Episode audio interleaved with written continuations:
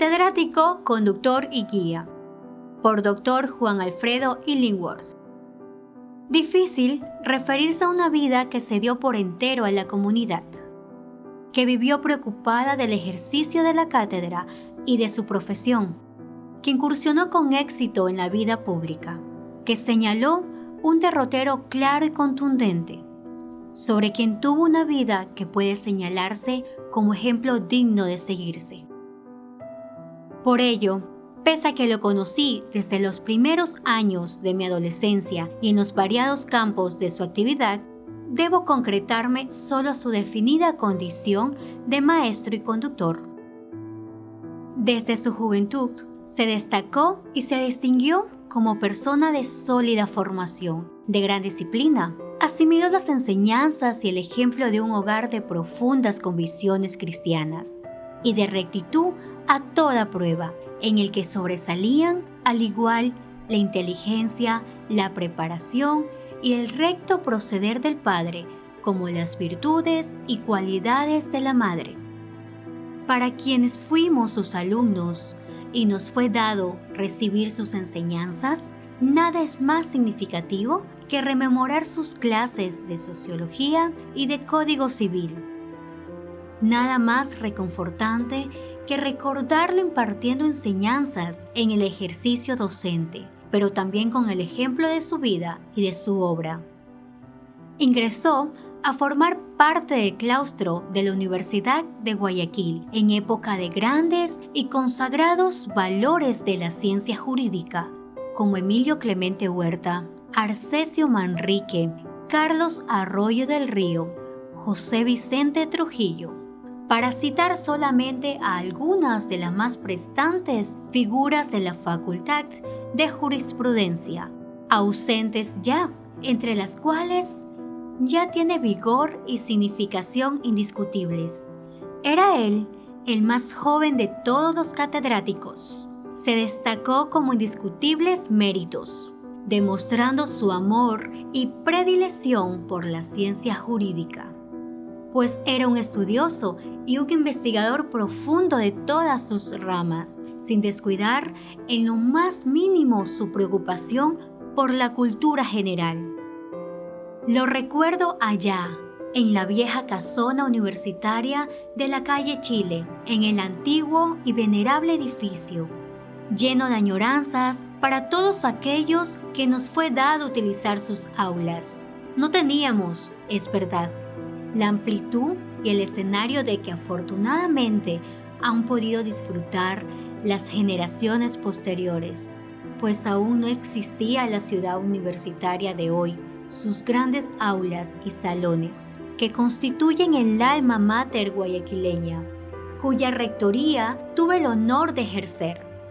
Allá, en la vieja universidad, con sus claustros propicios a la meditación y sus aulas pequeñas pero acogedoras, recibimos, los de mi generación, un vasto caudal de conocimientos jurídicos y el ejemplo de las virtudes morales que eran adorno principal del doctor Leonidas Ortega Moreira. Lo recuerdo en su plenitud física e intelectual, de gran talla, voz rotunda y clara, mirada vivaz, era sin embargo, amable en el trato, acogedor y sencillo, siempre listo a absorber nuestras consultas, así éstas se las hicieran fuera de las aulas. Jamás nos escatimó conocimiento alguno, jamás nos negó una opinión, jamás dejó de brindarnos su reconocido saber cultural y su vasta ilustración. Fue por eso catedrático, conductor y guía. En estas, sus características principales en el devenir de una vida tan valiosa. Era cierto que explicaba el texto mismo del código, pero era cierto también que nos enseñaba la doctrina con un lujo de conocimientos que adquirió con sus maestros, pero que profundizó con su estudio y su experiencia profesional. En muchas oportunidades nos agregaba ejemplo de su práctica diaria, que siempre fue intensa y dedicada, porque él tuvo la rara virtud de conjugar en su persona al abogado cabal de amplia y variada concepción que gozó de la facultad de transmitir sus conocimientos y experiencias. Era un profesor que inspiraba respeto, pero que además se hacía respetable. Difícil actitud y posición en un claustro universitario, en que con él se destacaban figuras como las de Trujillo, García Moreno, Sánchez Granados, Arizaga Toral, Alvarado Olea, Astudillo, Ordeñana Cortés, Velázquez Ciacaluga, que fueron con él los que formaron a mi generación de abogados, para solo mencionar algunos de los que se fueron y ya no nos acompañan con su rectitud, capacidad y conocimientos. Cuando dictaba sus clases, a las que hacía marco nuestro silencio, hablaba, explicaba, preguntaba y si era necesario, volvía a explicar algún punto o artículo del código o alguna doctrina que pudieran ser controvertidos. Se diría que su empeño era obtener el convencimiento de que habíamos quedado satisfechos. Tenía mi modo de ver, por ello, una de las cualidades que deben adornar a un maestro. Era, como él mismo lo decía, un abogado integral, pues pensaba y así actuaba, que un jurisconsulto debe serlo en la más amplia acepción de la palabra. Es decir, que, en su opinión, el abogado no debía concretarse a determinada rama del derecho, sino que había de abarcarlas todas, aunque para ello tuviera que vivir estudiando, consultando tratadistas, empapándose de conocimientos en todas las fuentes posibles, a fin de enfrentarse a asuntos civiles, mercantiles, laborales, penales, entre otros. Para cumplir esa labor y esa meta, naturalmente que se requiere de una recia voluntad y de una gran disciplina, unidas al amor a la ciencia y a la investigación. Él las poseyó sin ninguna duda y en alto grado, puesto que se desempeñó brillantemente en los más variados campos con éxito indiscutible en los asuntos que le tocó abordar y resolver, mostrando sus cualidades de abogado integral.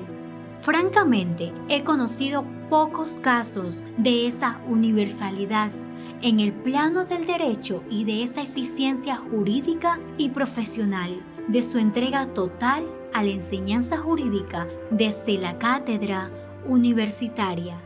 Ser así, un abogado total un catedrático, un conductor y un guía. Es obra de una alta mentalidad y de un temperamento inhiesto e inquebrantable.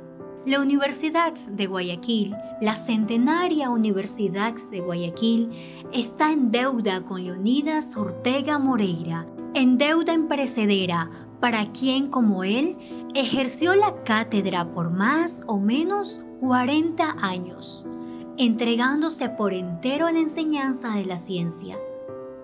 Para mí, la siembra más efectiva que él pudo dejar fue la que realizó con el ejercicio de la cátedra en la Universidad de Guayaquil, pues sí, destacado fue su ejercicio del Ministerio de Educación Pública. Sí, Sobresaliente fue su actuación en la fundación y como rector de la Universidad Católica de Santiago de Guayaquil.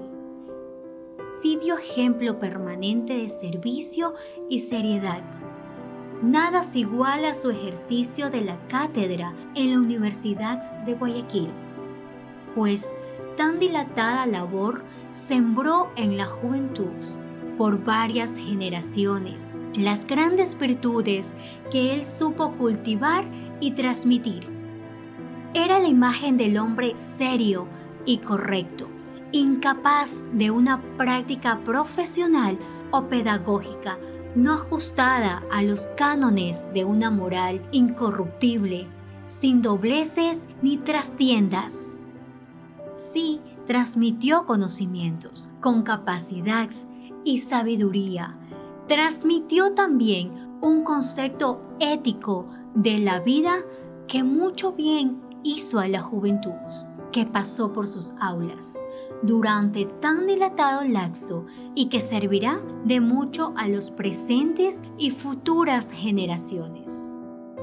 No es mi propósito, en el corto espacio de un artículo, trazar una silueta biográfica de Leonidas Ortega Moreira.